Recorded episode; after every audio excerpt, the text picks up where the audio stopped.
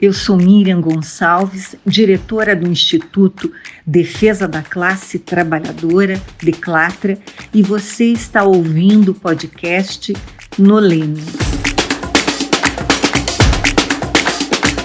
Para esse programa de hoje, eu recebo mais uma vez Miriam Gonçalves, advogada, diretora do Instituto Defesa da Classe Trabalhadora, e o nosso tema de hoje, a construção de uma narrativa, e claro que a gente vai trazer os últimos acontecimentos da semana, trazer é, informações sobre o que está acontecendo no noticiário para você avaliar junto com a gente, mas também para avaliar e debater esse tema com a gente, dois convidados muito especiais se juntam a nós nessa conversa de hoje. Eliara Santana, jornalista e doutora em linguística, e o Gustavo Conde, linguista, colunista, dono do canal do Conde e também músico. Vamos começar? Eliara, bem-vinda à programação da Rádio Cultura, tudo bem por aí?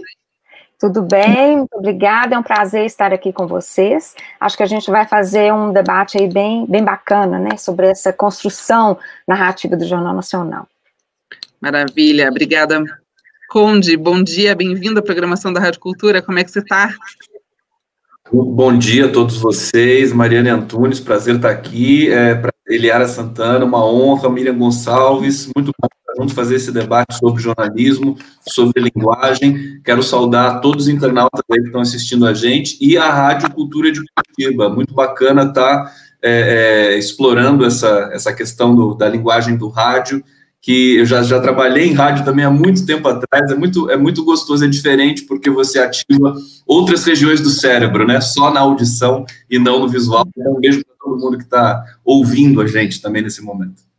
Que bacana. Miriam Gonçalves, bom dia, obrigada mais uma vez pela sua participação, seja bem-vinda. Como é que você está? Eu estou bem, Mariane. Bom dia a todos e a todas. Eliara, que prazer. Conde, muito obrigada por vocês terem aceitado. Eu sempre lembro as nossas ouvintes, os nossos ouvintes, que os nossos convidados, além de entenderem muito do tema, são extremamente gentis, porque, como a gente está sempre em cima do fato, nossos convidados são sempre topam de última hora e tudo mais, mas muito obrigada mesmo. Uh, os dois convidados de hoje são colaboradores já há mais tempo com o Instituto Declatra, porque já escreveram, né, em uma das nossas obras, que é Relações Obscenas, e justamente sobre o nosso tema de hoje. O que, que a gente quer dizer com a construção de uma linguagem para todas e todos que estão nos ouvindo? Ah, você tem um fato, e esse mesmo fato você pode contá-los eh, de várias formas. Não significa exatamente que você está mentindo de uma forma ou de outra, mas a forma como ele é colocado, as palavras que são utilizadas, quantas vezes ele é repetido. Você dá uma versão de um lado e você não ouve o outro. A imagem que você coloca é, no fundo de quando você está dando uma notícia. Isso tudo interfere, porque, como diz o Conde, o rádio, a gente, embora nós estejamos também por outros canais, os canais do YouTube, do Face, a gente na, no rádio você se liga muito mais no que ouve. Entretanto, na televisão, além do som, você tem a imagem, a, a feição do, do, de quem faz, de quem coloca a notícia, a entonação, enfim, uma série de coisas que também influenciam na compreensão dessa notícia. E claro que o carro-chefe, querendo ou não, das notícias nacionais continua sendo da Rede Globo, Jornal Nacional, que é o que tem aí maior audiência, não só por ele mesmo, mas porque ele é precedido é, e antecedido de programas muito populares, né? E tem se tornado aí ao longo do tempo, é, vamos dizer, um canal considerado de informações. A Eliara é, tem, inclusive, estávamos conversando aqui, teve a sua tese de doutorado agora aprovada, exatamente nesse tema, né, Eliara? Sim, é, foi sobre a narrativa né, do Jornal Nacional, e eu pego um período é, do impeachment né, da ex-presidente Dilma até o primeiro ano do governo Bolsonaro. E como que essa narrativa, ou seja, como que as notícias que compõem, né? Porque quando a gente pensa em narrativa, é, a gente, para é, conversar com as pessoas, eu acho que a gente tem que deixar muito claro que a gente está pensando em notícias, na organização das notícias, né? Então, como que essas notícias, ao longo desse período histórico todo, foram sendo organizadas para é, compor, para montar uma narrativa, para montar é, um determinado, para fazer as pessoas verem, né, um determinado ponto de vista. É, e eu pego nesse período, que é um período histórico grande, eu divido em alguns momentos e observo, por exemplo, o tratamento de imagem em determinadas notícias, é, determinadas palavras que aparecem e desaparecem, e, sobretudo, os repertórios, né? Porque o Jornal Nacional trabalha com repertórios, que são temas que, que compõem, né? Que vão dar um formato para o noticiário. E nesse período histórico, há dois repertórios que são muito interessantes, que são crise econômica e corrupção, né? E nesse longo período, é, esses temas, esses repertórios, eles aparecem e desaparecem, né? Uh, por exemplo, resumidamente, a crise econômica é, é, muito mencionada, é muito trazida, com várias notícias relativas, e num determinado momento, é, quando há índices muito ruins, esse tema desaparece, né? Esse tema perde força, não aparece tanto mais.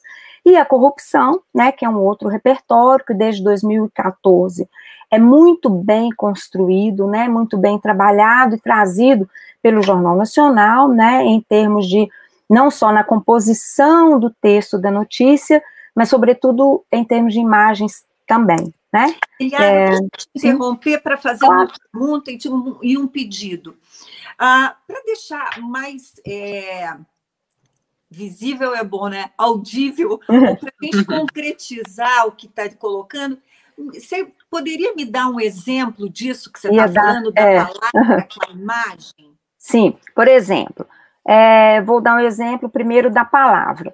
É, no momento em que, em 2014, né, que o Brasil tinha ótimos índices econômicos, é, baixíssimo desemprego, um alto índice de renda, né, a inflação relativamente sob controle, os temas crise econômica, né, inflação, estavam sempre no noticiário. Então, mês a mês, a cada balanço da inflação, havia, havia sempre muito destaque para o tempo, nesse momento.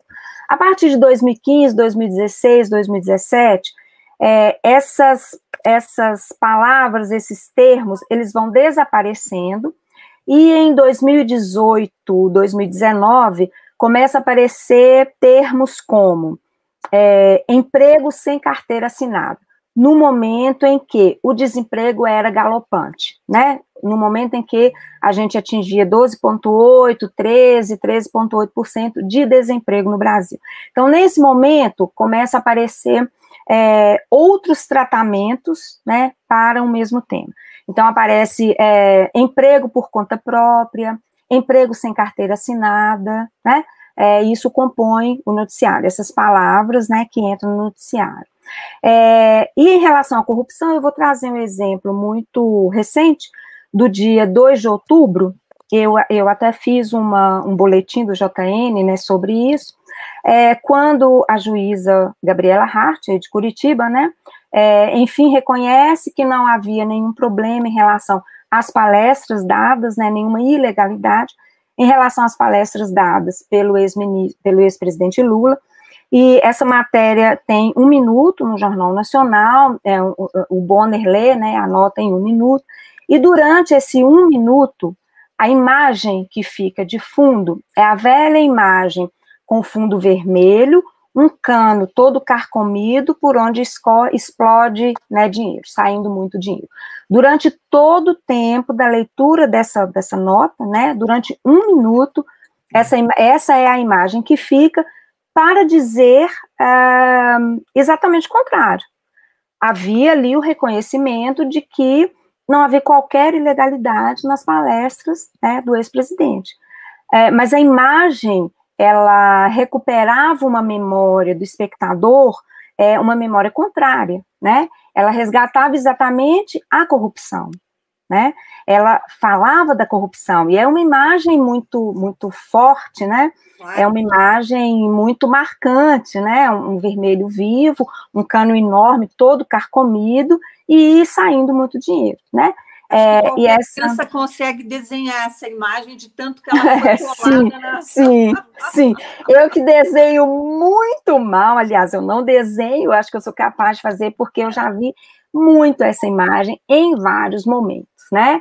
E curiosamente, estava fazendo esse, esse levantamento para uma aula no dia 1 de outubro de 2018, né, quando o Moro libera mais trechos da delação de Palocci, né, requenta, na verdade, outros trechos, às vésperas da eleição de 2018, faltavam quatro dias para a eleição, é, a nota lida é, por Bonner tem a mesma imagem, né, é, então essa parece ser uma imagem, essas imagens que, que a TV tem, ah, puxa lá a ilustração de puxa lá a ilustração de esporte, puxa lá a ilustração de economia, puxa lá a ilustração do Lula, né? É, eu imagino Lembrando que deva funcionar que o assim. Bonner não é apenas um mero leitor de notícias, né? Sim. Ele é... Oi? Sim. Sim, ele é o editor do Jornal Nacional, né? Então, o que está colocado ali, ele tem absoluta responsabilidade também nisso. Conde, de passar um pouco a palavra, diga tudo bom? Eu estou aqui atento às explicações da Eliara. Estou muito curioso para ler essa tese. Já já já está pronto? Já.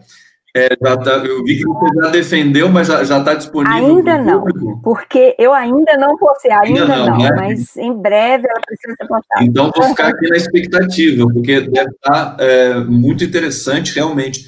Olha, é, Miriam, Mariane, Eliara, público, quero saudar o público do meu canal que está aqui assistindo também é, em transmissão simultânea. Está todo mundo aqui, porque é uma transmissão diferente. Em geral, eu, eu ancoro as transmissões, hoje eu sou mas só para o pessoal entender, né? É, porque eu estou quietinho aqui, aguardando o momento aqui para fazer a minha inserção, a minha intervenção. É, eu, eu tenho analisado eu analisei isso academicamente, é, na, na, na, minha experiência também como, como linguista, como pesquisador, mas eu passei para o mundo do jornalismo. Então, eu passei a analisar esses fenômenos de linguagem e de ambiguidades é, na prática, no dia a dia, de maneira vertiginosa. Então, o que está acontecendo hoje, no, no mundo todo, não é só no Brasil, é, é, as linguagens estão no momento de inflexão, é, é há um colapso, há um problema é, de ordem estrutural, semântica, discursiva. Eliara é analista do discurso, ela, ela, ela sabe como é, como é a construção da significação. A significação é disputada. Existe é, essa, essa ideia de que a linguagem é transparente é um, um modo, um modelo de controle social é, e, é, e, ele é histórico, ele vai se repetir sempre, é, é, é sistêmico. Então, a língua, o significado você disputa. Então, no jornalismo existia até um tempo atrás a ideia da neutralidade. Ela foi superada, mas no lugar foi colocada uma mesma coisa, uma outra muleta retórica chamada factualidade. Tudo isso são construções não tem correlação direta com a realidade. É, o, o, aquele, o filósofo russo Mikhail Bakhtin definia de maneira muito precisa a relação da linguagem com o mundo real, se é que é possível ainda dizer mundo real dentro da linguagem, porque já é uma já é um empréstimo nesse sentido. A linguagem ela não reflete a realidade, ela refrata, é uma refração. Então, é, é, agora, através de refrações, é possível aproximar é, daquilo que de fato acontece, por exemplo, no mundo político, que é tão sutil. O mundo político, essa disputa por poder, por dinheiro, por financiamento, por espaço político, tudo isso não tem uma correlação direta, não existe, não é palpável, né? não é como aquela coisa São Tomé, vê para crer é, é, tudo isso é construído do, é, do ponto de vista da, das significações. E aí, já concluindo, quer dizer, para não me estender muito, para a gente poder ampliar é, esse debate aqui, é, o Jornal Nacional é, vem fazendo isso há mais de 50 anos no Brasil. O Jornal Nacional é, uma realidade, é, um, é um universo paralelo há 51 anos no Brasil. Ele constrói a sua narrativa é, durante o regime militar totalmente atrelada a visão de, desse, desse regime que foi tão difícil para o nosso país.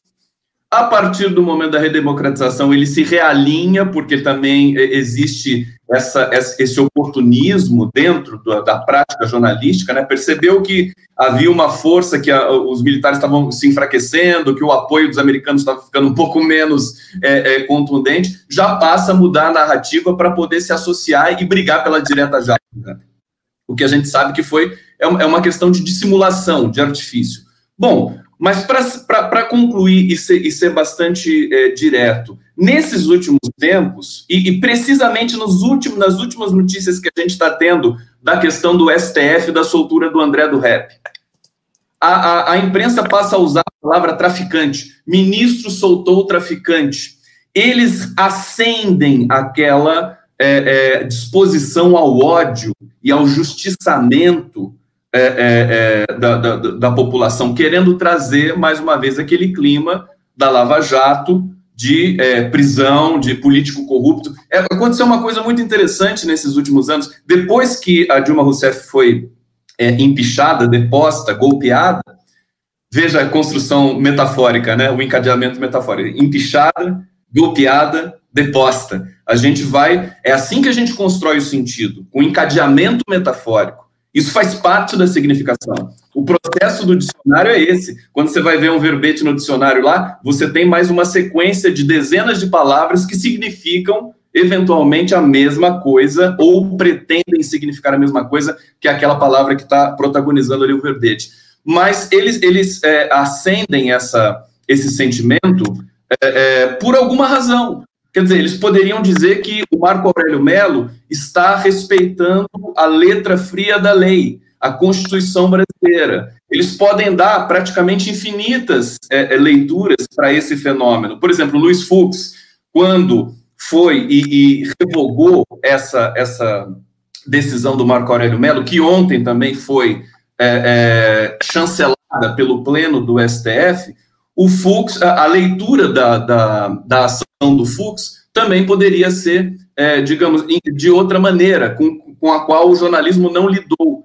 Na verdade, é, é para resumir, concluindo uma vez, é, a ideia do contraditório na prática do jornalismo é a mais importante. Você dá possibilidades para o leitor, para o cidadão, é, poder formular a tua interpretação, não entregar uma interpretação pronta.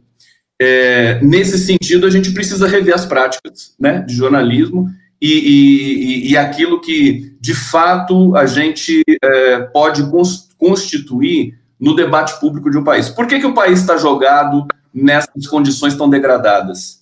Porque, evidentemente, o debate público não está funcionando tão bem. Tem algum problema aí. São muitos problemas, a questão de fake news, questão de uso da, do ódio nas redes digitais, mas é, é, é, um problema complexo, mas passa pela prática de jornalística, quer dizer, é preciso rever as formas e, e, e ao menos, o grande antídoto para tudo isso é a educação, quer dizer, qualidade de leitura do público-alvo, do público que vai é, é, consumir a informação. Por isso é importante esse debate que a gente faz aqui e essa problematização é, dos, é, do, das significações que estão no, no, mundo do jornalismo. Acho que eu vou ficar por aqui.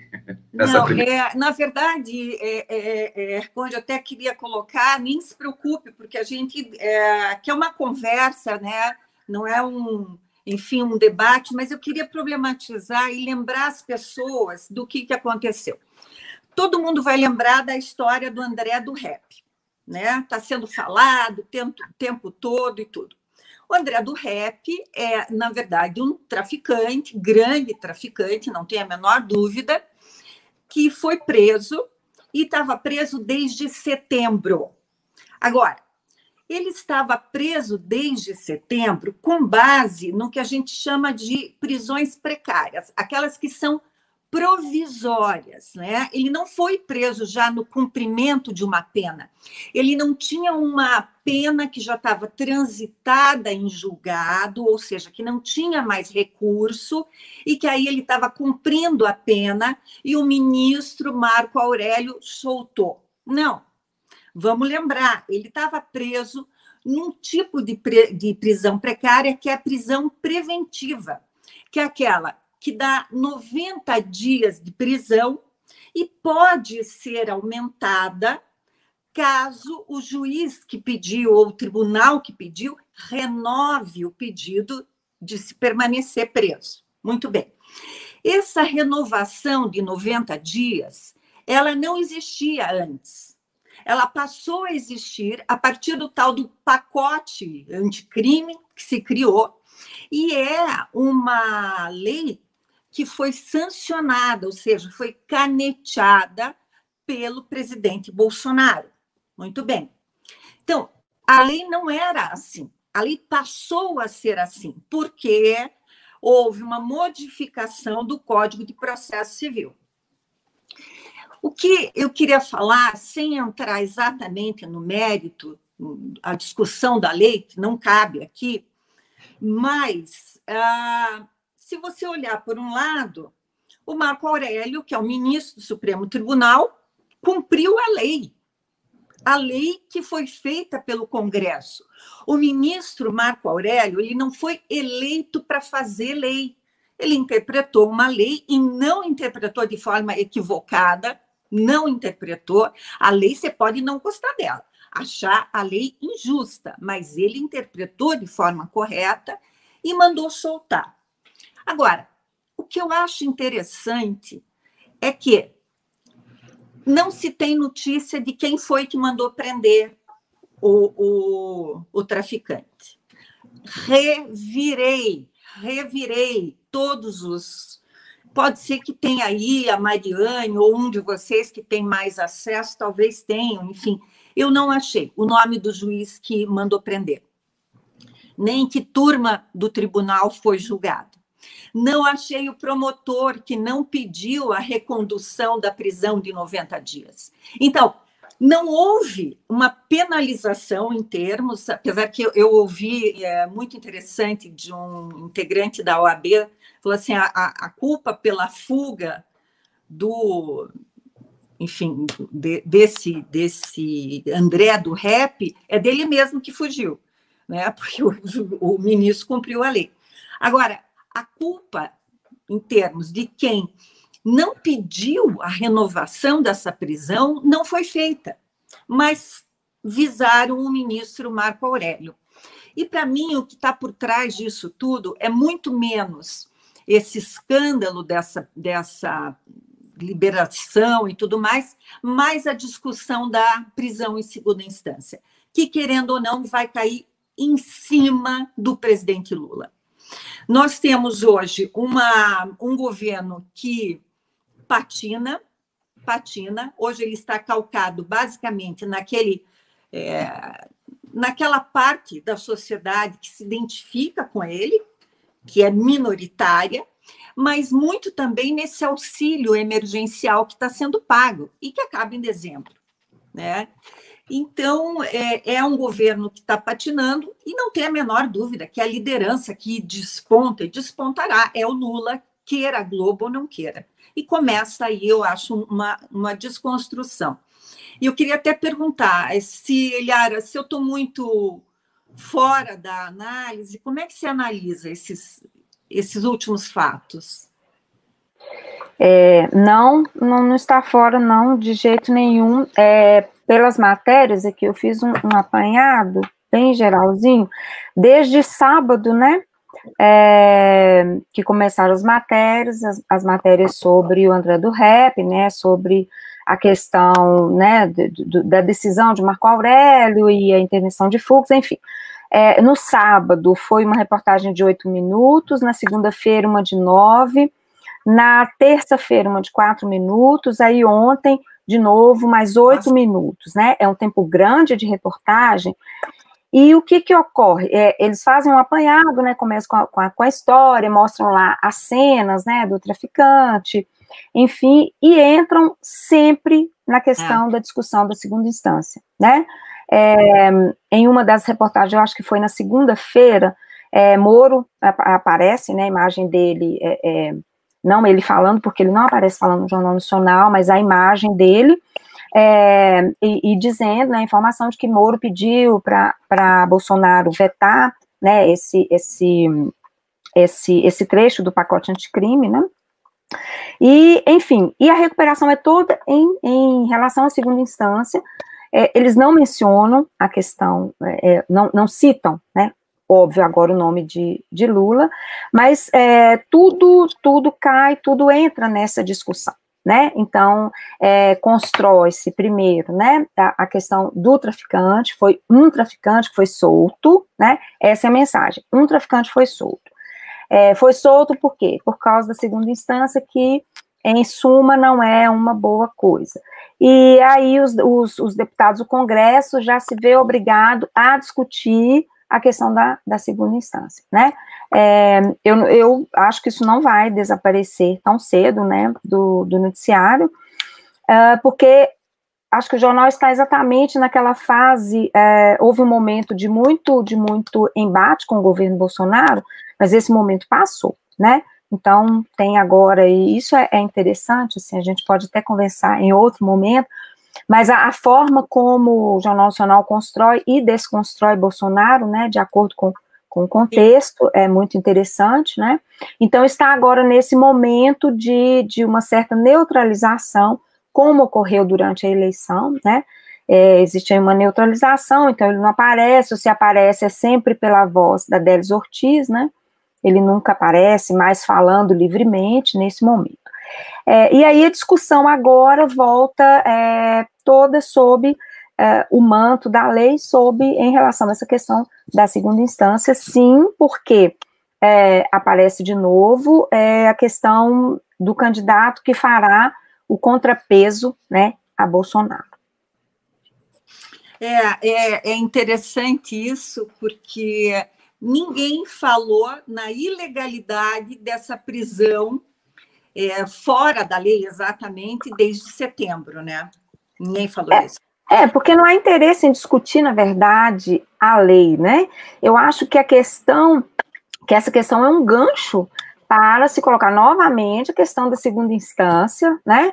É, que é uma questão que teve peso, que foi muito discutida, foi muito trazida no jornal, pelo jornal, e foi muito mostrada, e que agora retoma, é, e aí, com personagem que é muito interessante, né? Porque, é, como você, você, mesmo falou, né, Miriam, é, é o traficante, né? É, você, o Conde, o Conde também mencionou, traz então a figura do traficante.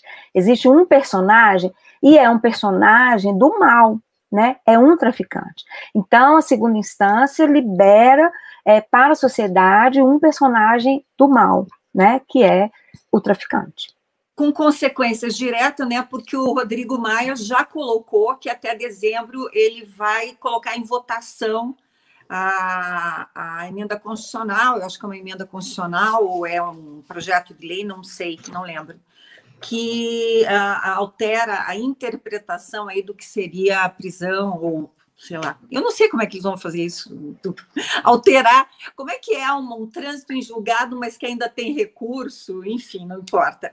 Eu queria saber, Conde, o que, que você acha? Como é que está esse apoio que a Eliara fala, esse apoio a, a Bolsonaro?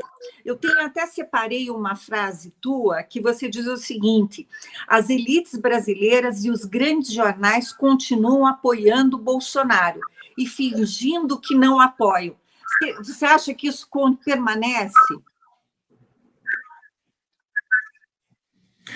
Isso está cada vez mais forte, Miriam. É, é, num, num, dado momento, depois da, da eleição do Bolsonaro é, e, e, da sequência de atrocidades que ele veio a proferir, né, é, apoiar, por exemplo, fechamento do STF, do Congresso, etc pareceu que a imprensa ia tomar uma posição é, crítica hum, e de autodefesa. Mas foi só uma, uma ameaça, quer dizer, foi um soluço. Hum. Isso não se confirmou. Você tem hoje alguns colunistas da, da grande imprensa que se manifestam contra Bolsonaro, tudo mais, é, a, a, a, digamos, constituindo também, é outra construção essa, né? Uma espécie de pluralidade dentro da prática jornalística. Mas a linha editorial, né, a dicção do jornal, aquilo que é, é, é, recomendado nos manuais de redação e também por pressões internas e pressões externas também, porque é, a, a, linha editorial é muito forte. Então, ela, ela interfere diretamente no sentido, ela interfere na titulação das manchetes e na confecção dos textos. E, eventualmente, é, é, é, ela, ela influencia demais no debate público brasileiro. É, é impressionante porque, no, no, tempo que a gente estava é, com governos é, real, verdadeiramente democráticos, que respeitavam a imprensa, respeitavam toda essa, essa diversidade de opiniões, ainda que todas influenciadas por muitas forças do mercado financeiro, do empresariado, enfim, do sistema, das elites brasileiras, havia uma prática. É só lembrar um pouco da Dilma Rousseff, daqueles das manifestações de 2013, que foram contra o, contra o sistema, contra a política, e que depois foi significado no jornalismo tradicional como sendo contra Dilma Rousseff. Ela respeitou tudo isso. Respeitou, inclusive, a interpretação que estava, que foi oportunista, porque aquelas manifestações de 13 eram contra todo o sistema, não era só contra o PT ou só contra a Dilma. Mas deixa eu tentar é, é, é, explicar a frase que você citou aí, da, da, da que, eu, que eu tinha escrito, é, é, que, que, a imprensa apoia o governo Bolsonaro. É, isso está muito claro, porque o Bolsonaro está nadando de braçada. Os institutos de pesquisa fazem pesquisas e ele continua ali, inclusive, ganhando popularidade. O, é engraçado porque o auxílio emergencial, é, que foi votado pelo Congresso a revelia do Executivo é, é considerado por esse jornalismo e pelos institutos de pesquisa como uma, uma benesse do Bolsonaro.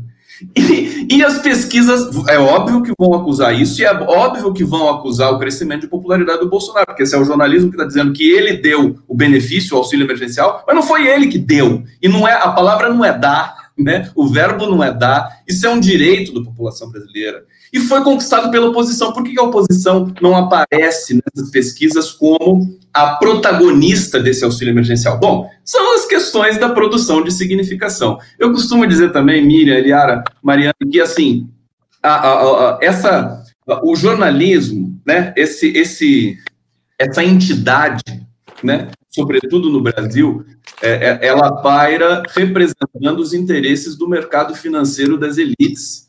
Não tem como, é, isso é muito forte. São eles que pagam, eles é que promovem a publicidade. E também são é, é, departamentos de governos alinhados a esse jornalismo que também financiam publicidade para esse. Então eles precisam da publicidade. É, é, é uma engrenagem assim absolutamente é, rupestre, primária de funcionamento. É que nem jornalzinho do interior. Eu vou brincar até para dar o um exemplo, né? Jornalzinho pequenininho do interior. É, eu sou do interior aqui do estado de São Paulo, né? Caçapava.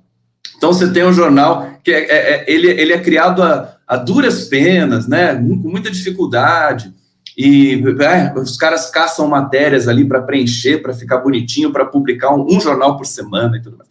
Esse jornal, se a prefeitura anunciar nesse jornal, o jornal vai defender a gestão da prefeitura. Se a prefeitura não anunciar, ele vai atacar a gestão da prefeitura. É simples. É assim que funciona o jornalismo brasileiro, com sal, salvo raras exceções.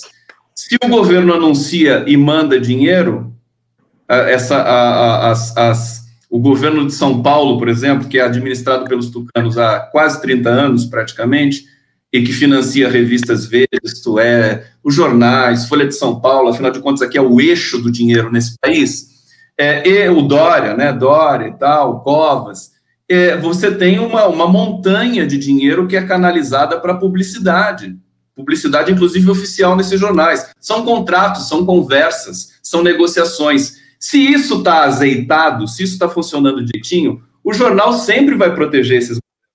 Né? Não existe essa, essa vocação editorial, ainda mais no Brasil, país de tradição escravocrata, né, colonial, né, de o, a linha editorial ser pró-democracia. Então, o fato é que esse jornalismo, na verdade, essa dimensão, e sobretudo o Jornal Nacional, que nós estamos analisando aqui um pouco mais a, a, a fundo, eles resistem à realidade, eles desaceleram a realidade. Se eu usar semiótica, que trabalha com aceleração de sentido e desaceleração de sentido, é uma desaceleração daquilo que ocorre para, digamos, é, retardar a reação popular. Nesse sentido, a Covid foi um grande negócio para esse sistema, porque deixa todo mundo preso dentro de casa.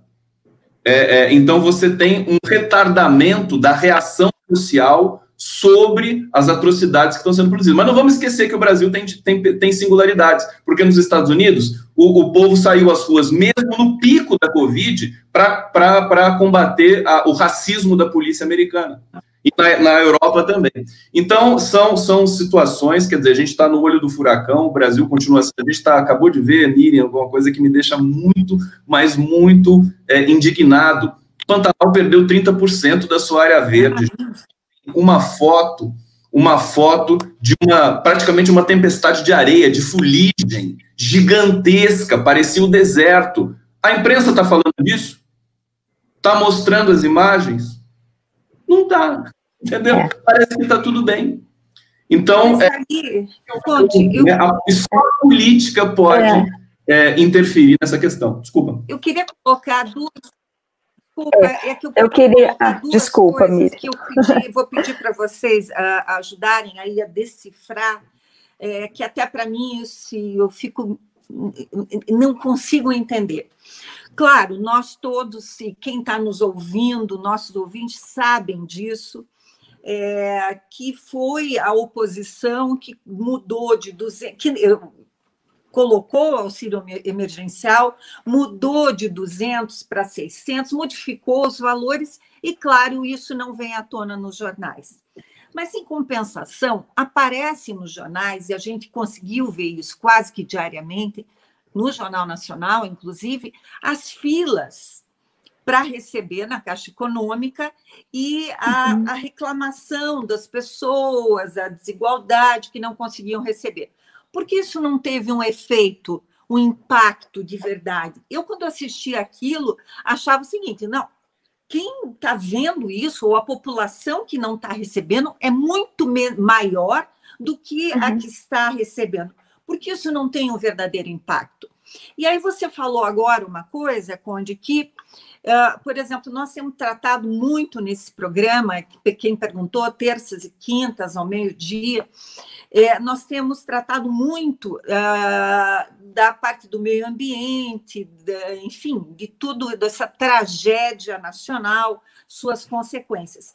Agora, se a gente perceber no Jornal Nacional, talvez agora tenha arrefecido, mas sempre tinha uma imagem de fundo muito grande com a queimada.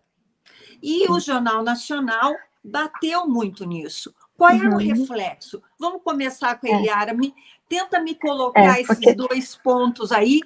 Eu, eu não sei se os nossos ouvintes, as nossas ouvintes, têm uma melhor compreensão disso. Eu, sinceramente, queria aproveitar da sapiência de vocês e tentar entender isso melhor. É, é então, é, eu ia pegar esse gancho, né, é, pegando aí o gancho do que o Conde falou, essa questão do Pantanal, essa, né, que não é do Pantanal, é, do, é o Brasil, literalmente ele está pegando fogo, né? É, e aí, é, no começo, né, é, o, o, jornal trazia muitas imagens, trazia as imagens dos animais, que isso impacta muito, trazia imagem, né, do, do imagens aéreas, pegando fogo, etc e tal, mas a palavra queimada, ela custou a entrar na pauta. É, Pantanal pega fogo, fogo no Pantanal, é, fogo no parque e tal. Fogo, fogo, fogo, é, Pantanal queima. Aí o que que falta? Um sujeito agente. Alguém que toca fogo, alguém que causa isso, né? É, e nós, eu sou do interior, eu conheço muito bem a realidade de queimadas, né?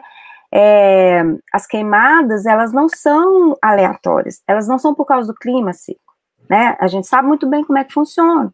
São os grandes fazendeiros que tacam fogo em tudo para é, é, é, pasto ou para renovar, para plantar, né? É, e isso sai do controle, é o que está acontecendo, né? E houve uma, um controle maior durante os governos Lula e Dilma, né? Um controle, um controle grande, né? Disso, e isso, isso voltou, isso saiu do controle completamente, né? Porque o ministro do Meio Ambiente apoia isso, né? Eu acho que a fala dele naquela tal reunião ministerial é, ela é muito ela é muito emblemática nesse sentido, né? Vamos deixar a boiada passar. É isso, né? é, mas esse ponto da queimada, a queimada, né, é, simbolicamente custou entrar na pauta. Por quê? Porque o agro é pop, né, gente? Então, é, como é que nós vamos trazer isso, né? E aí, no momento em que a repercussão no exterior, ela é muito forte e ela é fortíssima, né? É, ela é muito intensa, né, em relação às questões indígenas, em relação às questões do meio ambiente, é, que vão impactar o quê? As exportações brasileiras. Então, isso entra na pauta, né? Até houve uma, uma, reportagem bem grande de, uma, de, um, de um trabalho em conjunto de ambientalistas com, com a Associação de Produtores, se não me engano, é, e aí foi uma reportagem grande do Jornal Nacional, no Jornal Nacional, falando sobre isso, né, e aí dando a voz do agropop que esse cenário não nos interessa. Mas isso foi entrando, ele foi sendo acomodado, porque isso vai ser acomodado, né? É, e aí me chamou muito atenção, há um, há um, mês mais ou menos, eu vi uma reportagem em, no interior da Bahia, em, em Barreiras, se não me engano, é, e fala, nossa, tá chegando aqui perto, queimou o parque, é, mas o clima está muito seco, faz muito calor. Faz muito calor no interior da Bahia desde que o Brasil é Brasil. Não, e esse não é o motivo. A questão é que há grandes plantações de soja naquela região, né? E as pessoas tacam fogo, e isso sai do controle mesmo, mas isso não é mencionado e não será mencionado, tá? É, eu acho que a questão do meio ambiente, ela também já entrou na acomodação, né? Assim, a partir de 18 de julho, há um grande acordo selado aí que muda, né? O Jornal Nacional muda drasticamente é o que vinha, o que vinha a cobertura que vinha sendo feita em relação ao governo Bolsonaro e a Bolsonaro, né? É, isso é muito interessante, vocês observem Toda vez que Délis Ortiz aparece para falar, para fazer a, a, narração da voz de Bolsonaro, é porque está ali imperando um acordo, né? Porque ele não aparece falando mais, ele não aparece descabelado, ele aparece assim quase como um estadista, né? Então é, é muito interessante observar isso. E em relação ao, ao auxílio emergencial, eu acho que entra nessa questão é da, da agenda Guedes, né? Eu acho que é uma defesa da agenda Guedes. Então, não dá para detonar né, muito o governo Bolsonaro sem que isso vá respingar em Paulo Guedes, né? Então, nos momentos em que há ali aquela tensão entre os dois, né? Aí Guedes aparece falando, ah, isso pode levar ao impeachment, e aí começa a aparecer o quê? Aquelas reportagens sobre, eu achei tão interessante essa construção, tão interessante, do hábito é. da família Bolsonaro. Eu achei genial, né? Eles falando do hábito da família Bolsonaro. Qual que é o hábito? Pagar tudo em dinheiro. Então, toda vez que a coisa fica mais difícil, esse hábito ele, ele é, né, ele é trazido a cena, né? E aí, com aquela cena sempre de pessoas contando dinheiro, a ideia é a menção a boletos, boletos, boletos, boletos, durante a reportagem toda, né? Porque eu acho que boleto é uma coisa que fala muito a classe média, né? Tá todo mundo aí ralando demais para pagar boleto, e de repente tem alguém que paga os boletos dos filhos de Bolsonaro, né? Então, é, esse hábito, que eu achei uma grande sacada, ele vai aparecendo sempre nos momentos em que que Bolsonaro começa a falar muito quando sai de linha, né? E, e enfim. É, deixa o Conde falar, porque eu, eu falo demais, eu vou me empolgando e fico falando muito. Não, mas... Fala, Conde. Conde, me explica por que as filas na frente da Caixa Econômica, o povo que não conseguiu receber, isso não tem impactado como devia impactar é, apesar de, de mostrarem essas filas, as mazelas, qual é a linguagem, qual é a história aí? É fácil de explicar, Miriam. É o seguinte: se nós estivéssemos em um governo do PT, isso teria um impacto absolutamente avassalador. O Brasil pararia, entendeu? Se, se tivesse uma queimada mil vezes menor no Pantanal em um governo do PT, o Brasil pararia. A Rede Globo poderia trazer um milhão de pessoas na Paulista. É isso. É, é, é triste dizer, mas é, é, mais ou menos simples assim. Porque é, muda, muda a, a, a os protocolos de produção do sentido. Não é nem uma questão assim de ordem de um gênio do mal, editor da Rede Globo, da Folha de São Paulo, que está lá para produzir. É uma questão ideológica. Governo de direita é um governo associado ao sistema, à imprensa. E governo de esquerda é, tem, tem a ver com o povo soberano, o povo trabalhador, que, que, que quer mais direito, que precisa de mais é, condições de trabalho, mais, mais condições favoráveis. Então, é, a disputa é sempre essa, é uma disputa que é, é, é a história da humanidade, entendeu? É, basta você pensar numa, numa, numa linha estrutural de cobertura do sujeito da passiva e da ativa nos títulos dos jornais. Quer dizer, quando o policial mata uma criança, o título é assim: criança é morta. Quando um, um, um, negro da periferia é, é, mata um policial, é assim: é, traficante mata policial, ele vai para o sujeito da ativa.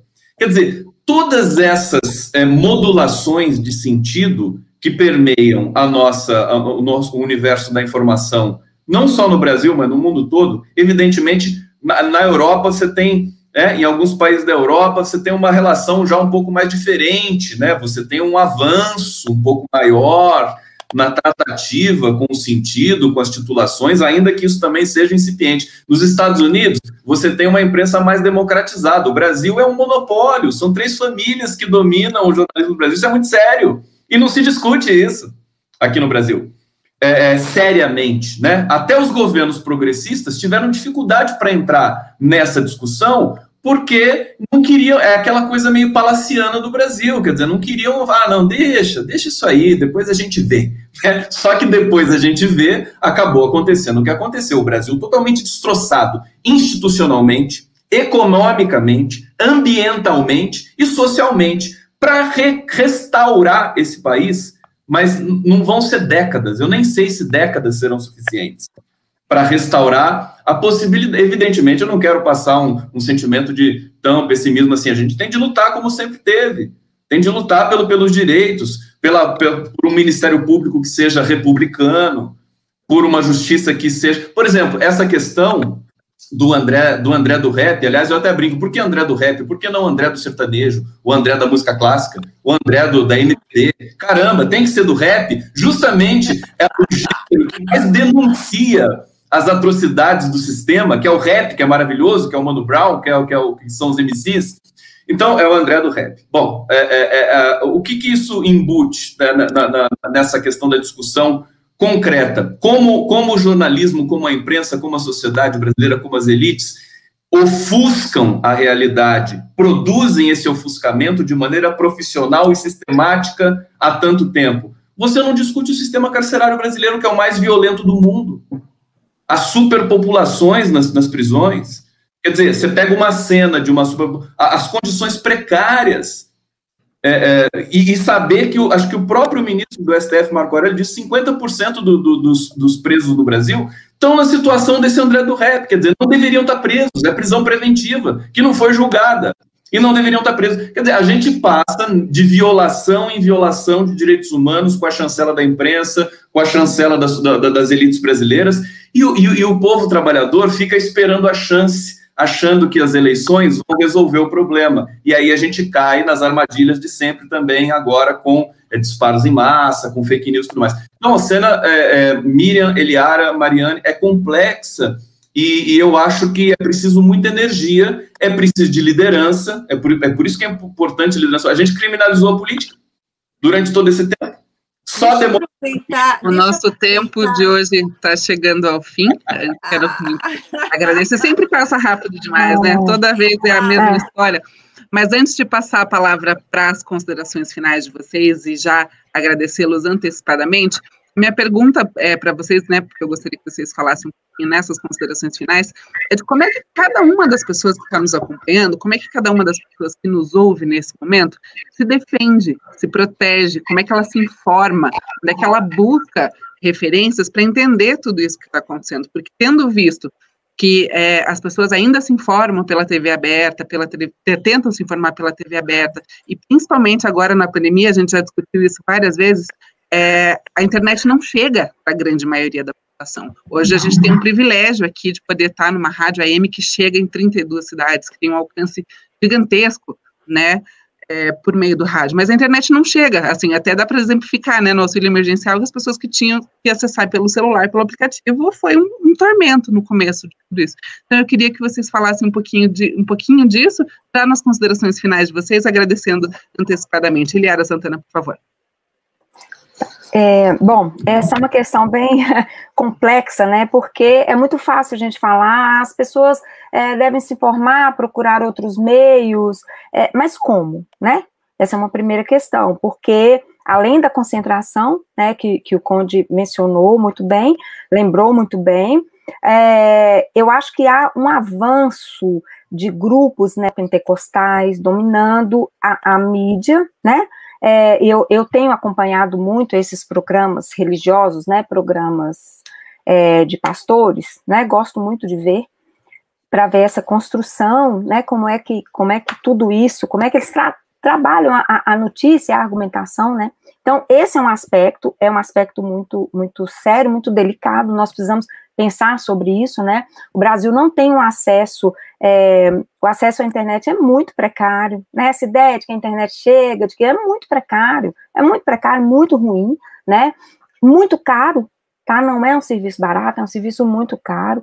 Então, é, e falta, eu acho que falta uma, uma questão que é uma, uma questão muito interessante nos Estados Unidos, né? Quando eu, eu fiquei lá no ano passado um tempo, eu pesquisei sobre isso, que é o letramento midiático, que é uma ferramenta interessantíssima, que as escolas todas trabalham em parceria com, com a mídia, assim, né, em parceria nos Estados Unidos, por exemplo, em parceria com a PBS, que é a TV pública americana, é, isso é essencial, a educação é essencial, porque as pessoas precisam é, entender a, a, a mídia, entender a notícia, né, é, entender o, o que está por trás das fake news, que não é a minha avó ou meu tio, que estão ali disseminando, né? Existe uma produção que é uma produção profissional, intencional, né? É, entender que a questão da concentração dos meios é essencial se nós queremos discutir democracia, né? E isso, eu acho que isso se faz com, com educação, né? É, com educação, com educação chegando, né? com é, programas como esse, assim, é, chegando às pessoas, eu acho que, que é essa rede que, que precisa ser construída, né? É, enfim, eu quero agradecer, foi um espaço ótimo, né? Agradecer aí a companhia do Conde, né, a companhia da Miriam, da Mariana, muito obrigada, né, pelo convite, estou aí à disposição para a gente continuar o debate. Muito obrigada, Eliara. Conde, muito obrigada. As suas considerações finais, por favor. Eu sei que o tempo estourou, então, ó, um beijo, foi um imenso estar aqui entre vocês. Vamos fazer mais vezes, estou sempre à disposição. Combinado, volte sempre. Miriam Gonçalves, obrigada mais uma vez a você, o Instituto Defesa da Classe Trabalhadora. Suas considerações finais. Obrigada a todos, obrigada, Eliara, é um prazer estar com você. Conde, querido, a todos os seus internautas, aqui nos escuta, todos, muito obrigada. O tempo sempre acaba antes mesmo da nossa da nossa pauta. Espero que vocês voltem sempre e estamos à disposição. Agradeço profundamente. Isso mesmo, e Declarando a Cultura de hoje fica por aqui. Eu agradeço a sua companhia e a sua audiência. Se você quiser saber mais, acesse cultura930.com.br e declatra.com.br, arroba cultura930, arroba e declatra nas redes sociais. Um abraço a todos, até terça. Tchau, tchau.